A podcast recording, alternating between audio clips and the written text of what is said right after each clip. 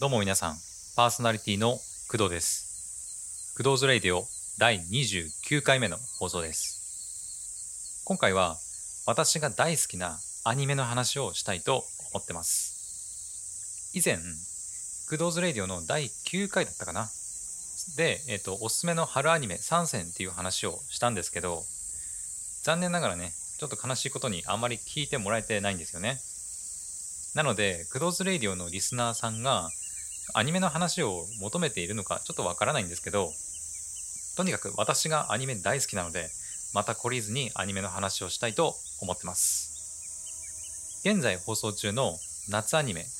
えーっと、7月から7、8、9月の3ヶ月にかけて入っている夏アニメのももちろんチェックしているんで、えー夏アニメの作品についてたくさんお話ししようかなっていうふうに思っていたんですけど、まあ、今回はねその夏アニメの中でも私が特にハマっている作品を一つ紹介しようと思います。なお、えーできる限りネタバレはしないようにお話ししていくんでネタバレが嫌いな方だったり、えー自分で作品を楽しみたいっていう方も気楽に聞いていってくれると嬉しいです。それでは早速始めていきましょう。本日もよろしくお願いします。この番組は無料効果音で遊ぼうとドーバシンドローム声フォントスタジオの提供でお送りします。改めましてパーソナリティの工藤です。では私が今回紹介するテレビアニメは、えー現在絶賛放送中のテレビアニメ「ラブライブスーパースター」です。ラブライブシリーズに関してはもちろんもちろんっていうのは変ですね、えーおそらく皆さん知ってますよね、えー初代のラブライブがすんごい流行ったので、えーとラブライブとかラブライバーみたいなね言葉だけは聞いたことあるっていう人もいるんじゃないでしょうか。ラブライブスーパースターは、えーそのラブライブシリーズの第4作目になります、えー普通の、えー何も副題が書いていないラブライブというのが、えー初代ですね。でラブライブサンシャインというのが2作目。えで、え虹ヶ崎学園スクールアイドル同好会というのが、えラブライブシリーズの3作目にあたります。ラブライブシリーズは毎回ね舞台だとか、まあ、登場キャラクターも変わっていてそれぞれ特徴があったりします。今回の「ラブライブスーパースター」の特徴は、えやはり何といってもキャラクターが、え5人であるっていうところなんですかね。えこれまでの「ラブライブ!」シリーズっていうのは初代と、え2作目が、え9人になっていて3作目は10人に10人になっているんですねで「ラブライブスーパースターは」えシリーズ史上、え最もメインキャラクターが少ない5人ということになりますメインキャラクターが少ないということは魅力も少なくなるというかとということかというとそういうわけではありませんより、えキャラクター一人一人をね、え深掘りして描くことができるわけなので別にねキャラクター数が減ったからといって魅力が少なくなるというわけではございません。私は、え結構ストーリーに残った作品というのがやっぱ好きなので今回のようにキャラクターたちの背景だったり、え心情をより深く描いてくれる方がまあ嬉しいかなというふうには思います。え第3作目の、えー虹ヶ崎学園スクールアイドル同好会というのがありまして、まあ、一応私もねそちらを、えー視聴したんですけどちょっとね他のシリーズ、まあ、これまでのね1作目2作目とはちょっと少し異質な感じなんですよね3作目は。で、えー先ほど言ったようにメインキャラクターが、えー10人出てくるんですがそれぞれが、えー一人一人のうん違うそれぞれが、えー一人のスクールアイドルとして活動するんですね。でどういうことかっていうと、えーオープニングとかねエンディングでは、まあ、全員で歌ってるシーンとか出てくるんですけどアニメの作品上では、えーみんなで一つのユニットとして、まあ、活動することっていうのがないんですよね。1作目だと,、えーっとミューズだったり2作目だだと何だったかな、えー名前がちょっと出てこないんですけどまあ2作目もねそういうグループで一つのユニットとして活動してたりしてたんですね。でもまあ3作目に関しては一人のスクールアイドルとして活動するっていうのが、まあ、メインの話でしたね。で、えー、3作目はね、えーと、キャラクターがすごい、まあ、多いんですよね。まあ、10人。で、まあ、一番多いっていうことなんですけど、で、あんまりね、キャラクター一人一人の話があんまり深掘られてなかったなっていうふうに個人的には思っていて、なので、あんまりキャラクターにあの共感できなかったっていうのがやっぱ私の中であって、ちょっと微妙な感じだったんですよね。まあ、ただ、えーと、キャラクターたちが歌う歌は、まあ、とっても良かったんですよ。えーと、個人的にはね、えーと、結城せつなちゃんの歌が、まあ、とっても好きでした。えー、台本書いてる段階で、えー、知ったんですけど、この3作目の虹ヶ崎学園スクールアイドル同好会に関しては、2022年に2期が放送される予定みたいです。なので、2期ではね、もっとキャラクターを深掘ってくれ、深掘っていって、まあ、できればね、えー、全員で歌って踊っているのを、えー、見てみたいなというふうには思ってます。えー、ちょっとね、3作目の話になってしまったんですけど、えー、ラブライブスーパースターの話に戻ります。ラブライブスーパースターが、えー、現在絶賛放送中だという話はしたと思うんですけど、現状ね、私が視聴できているのは第3話までになってます。えー、まあね、3話までしか見てないのに、まあ、おすすめしてくるのかよ、みたいな風に思われるかもしれないんですけど、えー、私はね、3話目をまあ視聴して、えー、今回のラブライブもね、めちゃくちゃいいぞっていう風になったんですよね。もちろん、えー、1話目でね、すでにまあ面白いなっていう風には思っていたんですけど、もう3話目、3話目の、えーと、ラブライブのシーンがあるんですけど、それがね、もう本当に最高でした。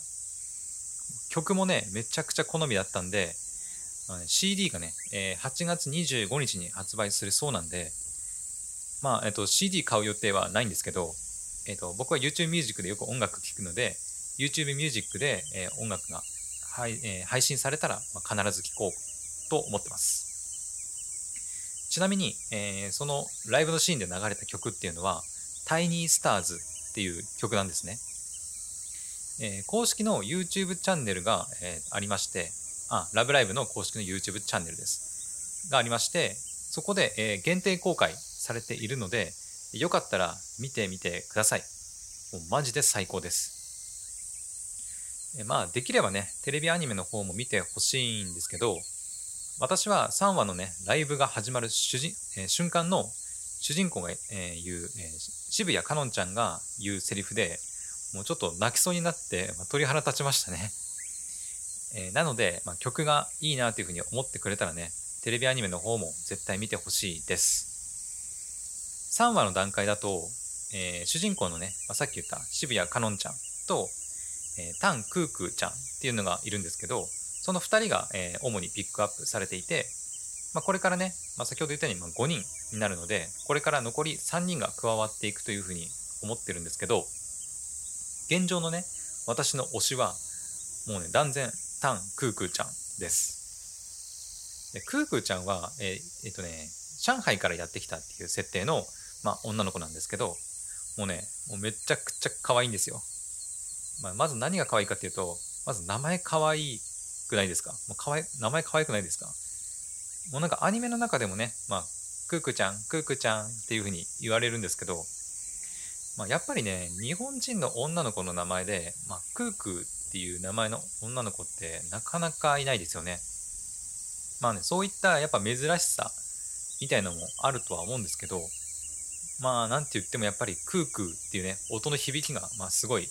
可愛いかなというふうに思ってます。まあ、私もね、一応まあ、工藤なので、まあ、同じ空の一族としてね、まあ、とてもね、親近感を感じているわけです。まあ、厳密に言うと、まあ、クークーちゃんは、えー、まあ、アルファベットで書くと、KE、KE って書いてあって、まあ、ケケっていうふうに、まあ、書かれていて、まあ、ククークっていうふうに読むんですけど、私の場合は、KU、KU なんで、まあ、クク なんですけどね。まあ、その辺のね、まあ、細かいところは、まあ、おいおい、まあ、おいおいというか、気にしなくていいかなというふうに思ってます。え、あと、個人的に、え、ビジュアルもすごい好きなんですけど、え、この子ね、まあ、すんごいね、喋るし、すっごい笑うんですよね。もう、とりあえず、とにかく、そこがすごい好きです。公式サイトのキャラクター紹介のところにも、情熱的で、まあ、太陽のような存在っていうふうに書かれているんですけど、まさにそんな感じです。あと、うんなんていうかなちょっとまあアホというか、まあ、天然みたいなところもまた可愛さを引き立てているな引き立てているんじゃないかなというふうに思います。皆さんもねぜひ、まあ、テレビアニメ見てアニメの感想だったり、えーまあ推しのね私みたいな、まあ、クークーちゃんが好きみたいなねキャラクターが推しのキャラクターがいればコメントなんかで教えてくれると嬉しいです、えーこれからもね「ラブライブスーパースター」を一緒に応援していきましょう、えー以上私が現在ハマっている夏アニメ「ラブライブスーパースター」についてでした。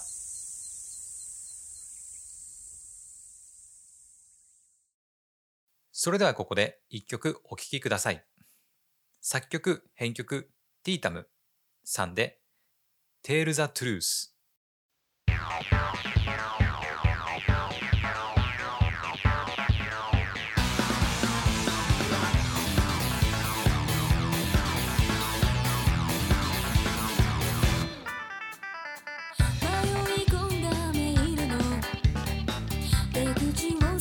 して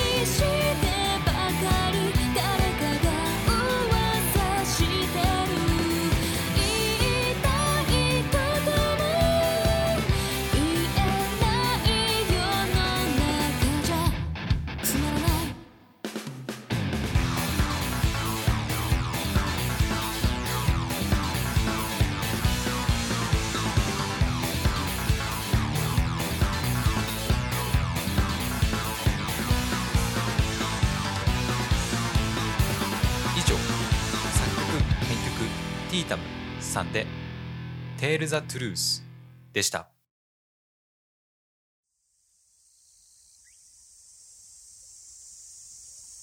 クドーズレディオエンディングのお時間です。クドーズレディオでは皆様からのお便りを大募集しております。意見感想質問アドバイス何でもいいので送っていただけると嬉しいです。今回の放送いかがだったでしょうか？えー今回は、私が現在ハマっている夏アニメ「ラブライブスーパースター」について話してみました、えー実はね すいません声裏がありましたね、えー実は、えー台本を書き始めた段階では今回のね「ラブライブスーパースター」の他に2作品紹介しようというふうに思ってたんですね。ただ、えー思ってたよりもねちょっと「ラブライブスーパースター」についてちょっと台本が、えーはかどってしまはかどってしまったんでまあ、その作2作品、えー話せな今回話せなかった2作品については、まあ次回以降にまたじっくりと話そうかなというふうに思ってます。今回紹介した、えーラブライブスーパースターは、私も、えーまだ3話までしか見れてないんですけど、まあ、というかね、えーまだ3話までしか、まあ、放送されていないんじゃないかなっていうふうには思うんですけどね。まあ、これから、えーどんどん面白くなっていくんじゃないかなっていうふうに期待している作品なんで、ぜひ一緒にね、えーラブライブスーパースターを、えー楽しんでいきましょう。えー公式の YouTube チャンネルでは、えー1話から、え3話までのダイジェスト動画なんかも見れたりするので、ぜひチェックしてみてください。はい。というわけで、本日の放送はここまで。それでは皆さん、次回の放送でまたお会いしましょう。お相手は、空一族、ごめんなさい。空一族の工藤でした。バイバイ。この番組は、無料効果音で遊ぼうと、ドーバシンドローム、声フォントスタジオの提供でお送りしました。